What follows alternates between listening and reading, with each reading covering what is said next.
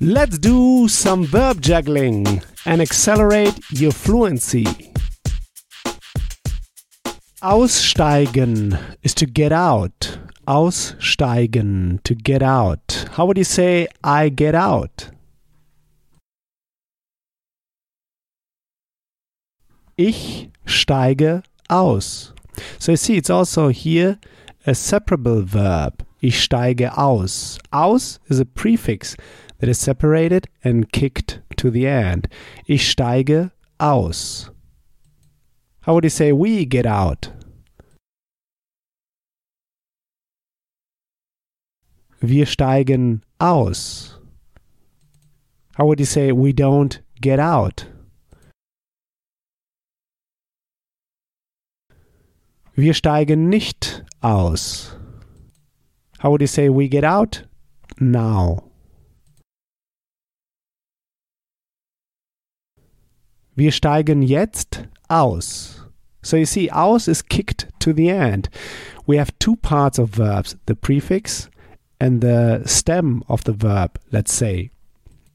And whenever we have two parts of verbs in German, the second part is kicked to the very end. So wir steigen jetzt aus. We get now out. How would you say I get out of the car? Ich steige aus dem Auto aus. You see, we say aus dem Auto, of the car. So we will use here the preposition aus for off. And aus is a preposition that triggers always the dative.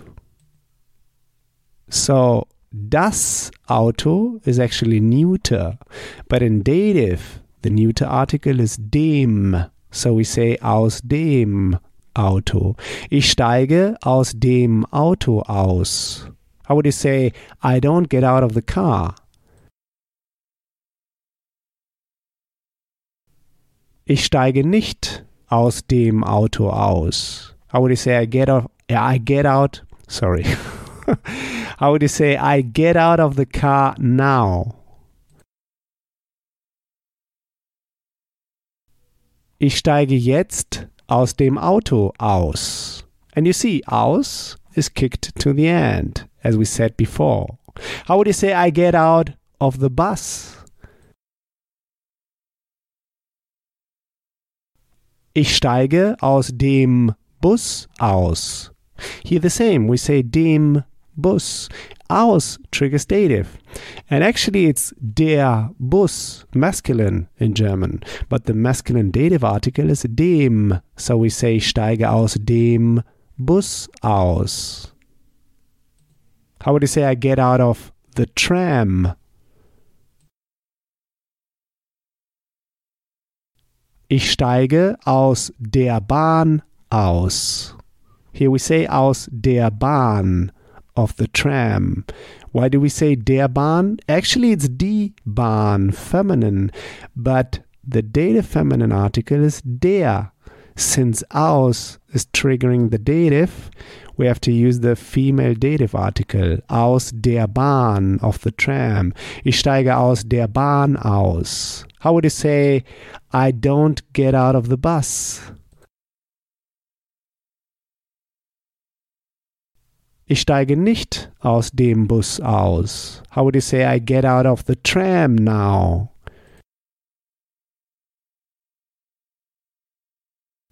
Ich steige jetzt aus der Bahn aus.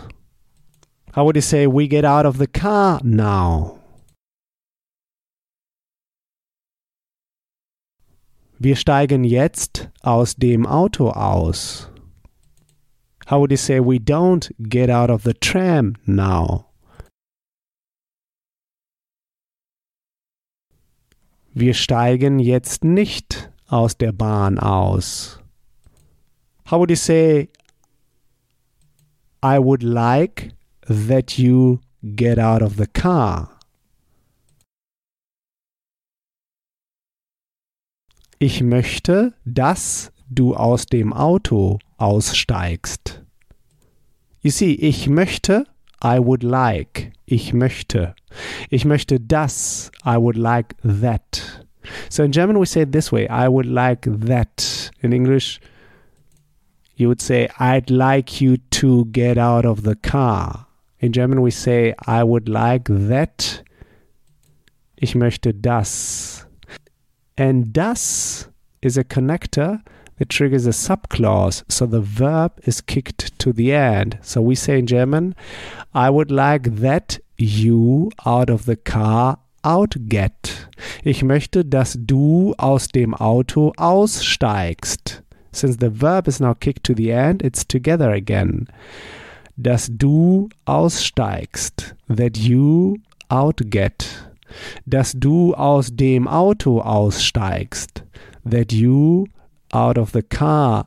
That you of the car out get. Dass du aus dem Auto aussteigst. The verb is kicked to the end but still conjugated. Du aussteigst. With ST at the end. Ich möchte, dass du aus dem Auto aussteigst. How would you say, I want you to get out of the tram? Ich möchte, dass du aus der Bahn aussteigst. How would you say, I'd like you to get out of the bus? Ich möchte, dass du aus dem Bus aussteigst. How would you say, I'd like you to get out of the car now? Ich möchte, dass du aus dem Auto jetzt aussteigst.